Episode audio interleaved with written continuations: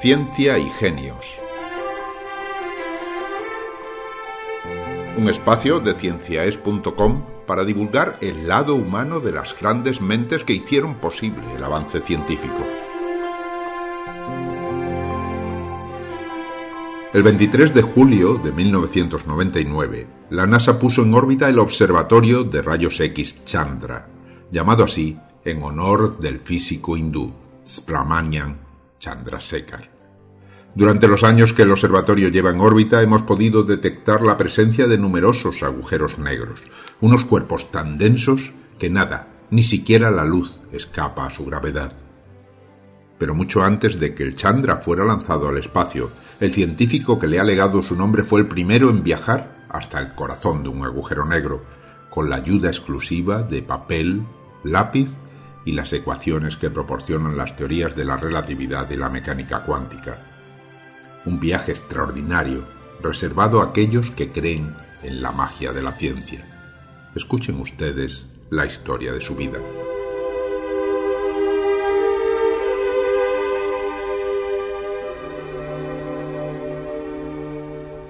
El 19 de octubre de 1983, el teléfono del Departamento de Astrofísica de la Universidad de Chicago no dejó de sonar un solo instante. Todo el mundo quería felicitar a su titular, Subrahmanian Chandrasekhar, más conocido por el diminutivo cariñoso de Chandra, quien en esa fecha tenía un doble motivo de celebración. En Estocolmo le habían concedido el Premio Nobel de Física y la decisión fue anunciada justo el día en que el viejo profesor, de origen hindú, cumplía 73 años. Se le reconocía así una genial idea que había elaborado hacía más de medio siglo, durante una memorable travesía en barco.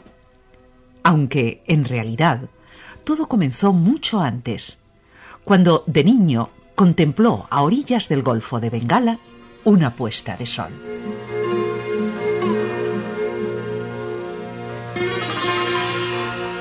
Soy parte de un pueblo que rinde culto a la belleza, y por eso sucumbí tan pronto al esplendor incomparable de los atardeceres en Madrás. De mi infancia en aquella ciudad sureña, de llanuras fértiles, recuerdo los instantes previos a la caída de la tarde, justo cuando el sol se hinchaba y tintaba de naranja la raya del horizonte. Mi fascinación por el ocaso fue aún mayor el día que conocí cuál era el destino final de nuestro sol dentro de unos cinco o seis mil millones de años, comenzará a expandirse de forma alarmante. Se transformará en una gigante roja y luego empezará lentamente a agonizar. Ese mismo día, contemplando el crepúsculo, descubrí mi vocación. Dedicaría el resto de mi vida a estudiar el milagroso proceso de la muerte de las estrellas.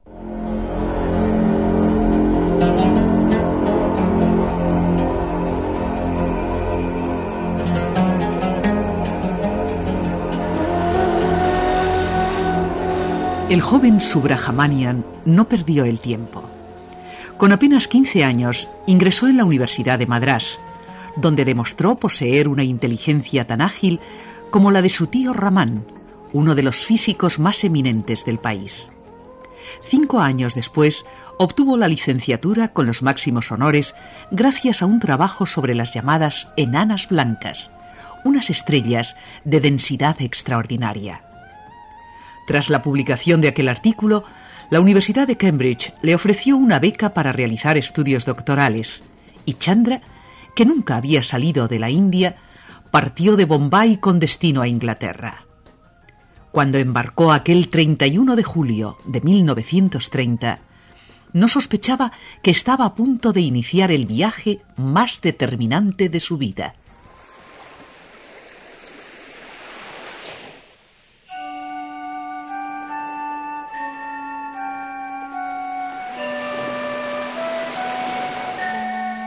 Fue verdaderamente un viaje inolvidable. Los primeros instantes de la mañana y los últimos de la tarde subía a cubierta para ver al sol nacer y morir en las profundidades del océano. El resto del tiempo lo pasaba en mi camarote, donde hallé solaz con dos fuentes inagotables de inspiración. La palabra de Shakespeare y la teoría general de la relatividad. Era tan perfecta que rayaba en lo sublime. Por eso me empeñé en aplicarla y hacerla compatible con la mecánica cuántica para resolver un problema que me obsesionaba desde hace tiempo. Quería saber lo grande que podía llegar a ser una estrella una vez que hubiera gastado todo su combustible. Para asombro de todos, incluido el mío y el del propio Einstein, descubrí que existía un límite para que un astro agonizante fuera capaz de soportar su propia gravedad.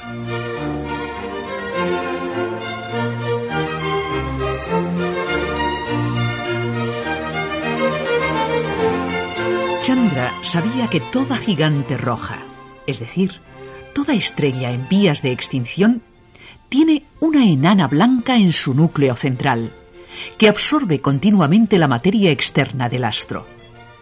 Cuando se consume el combustible, la gigante se enfría, se contrae y al final solo queda de ella este núcleo parásito, de densidad extremadamente alta. Este será, como ya hemos dicho, el destino de nuestro Sol. Pero el joven indio descubrió que no todas las estrellas están abocadas a la misma muerte. Algunas perecerán de forma mucho más violenta. Su sino está determinado por lo que se conoce como el límite de Chandrasekhar, es decir, el máximo valor posible para la masa de una enana blanca.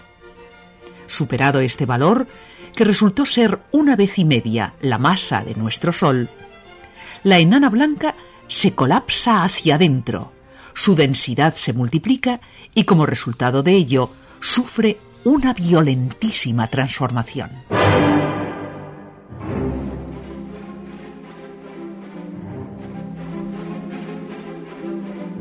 Mi pregunta inmediata fue, ¿y luego qué? ¿Qué sucede con el núcleo que aún se sigue contrayendo? ¿Se colapsará hasta alcanzar una densidad infinita? Me aventuré a sugerir que efectivamente sería así. Y al llegar a Cambridge, se lo comuniqué a Arthur Eddington, quien por aquel entonces era el astrofísico más prestigioso de Inglaterra y también el encargado de dirigir mi tesis doctoral. Confiaba en causarle una buena impresión, pero ocurrió justamente lo contrario. Se opuso frontalmente a mi teoría y prácticamente toda la comunidad científica se alió con él.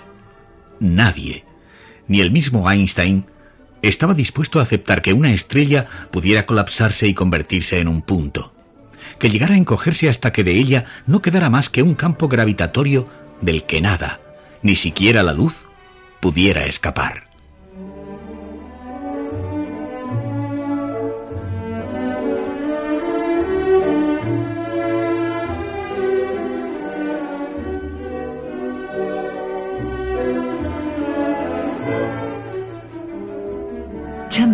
En realidad, había atisbado ya, sin saberlo, la existencia hipotética de los agujeros negros.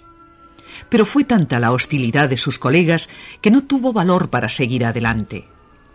Desanimado ante aquel desdén, dejó la teoría a medio concluir y centró su atención en otras preocupaciones. En aquellos tiempos agitados propios de la Segunda Guerra Mundial, su mayor dilema era cómo detener la ola de violencia que se extendía por Europa. Una vorágine de odio que, paradójicamente, se había desatado mientras en su propio país, en la India, un hombre de modales suaves estaba dando al mundo una lección magistral.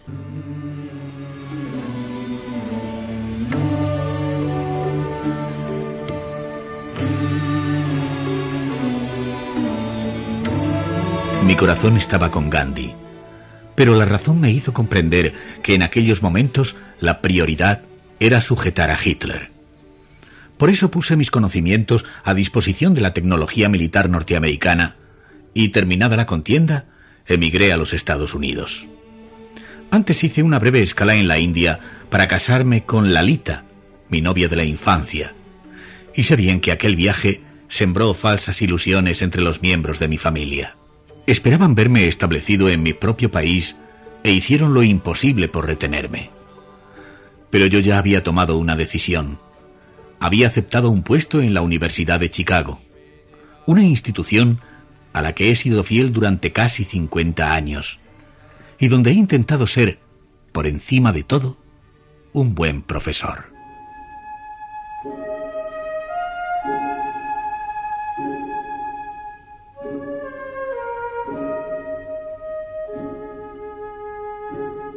Pero lo cierto es que Chandra fue mucho más que eso. Al poco de llegar a Chicago, se hizo cargo de una oscura publicación editada por el Departamento de Astrofísica de la Universidad. Y gracias a él, el Astrophysical Journal es hoy la revista especializada de mayor prestigio mundial en su campo. Dedicó muchas energías a su trabajo como editor, pero nunca descuidó las responsabilidades de la docencia ni abandonó la investigación. Ocupó los últimos años de su vida intentando traducir la obra de Newton a la matemática moderna, pero la muerte le sorprendió antes de que pudiera terminarla. Y ese día, el 22 de agosto de 1995, la centralita de la Universidad de Chicago también se bloqueó.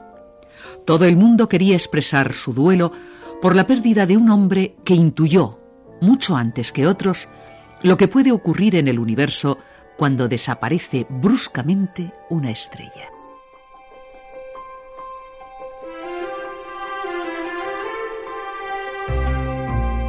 Cienciaes.com les ha ofrecido la vida de Spramayan Chandrasekhar, un capítulo más de Ciencia y Genios.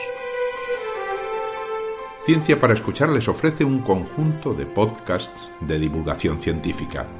Ciencia y Genios hablando con científicos, Ulises y la ciencia, la ciencia nuestra de cada día y Zoo de fósiles. En nuestra página web, cienciaes.com, encontrarán todos los podcasts e información adicional. Dependemos de la generosidad de nuestros oyentes. Escúchenos, visite nuestra página web y si le agrada nuestro trabajo, ayúdenos a divulgar la ciencia. cienciaes.com Ciencia para escuchar.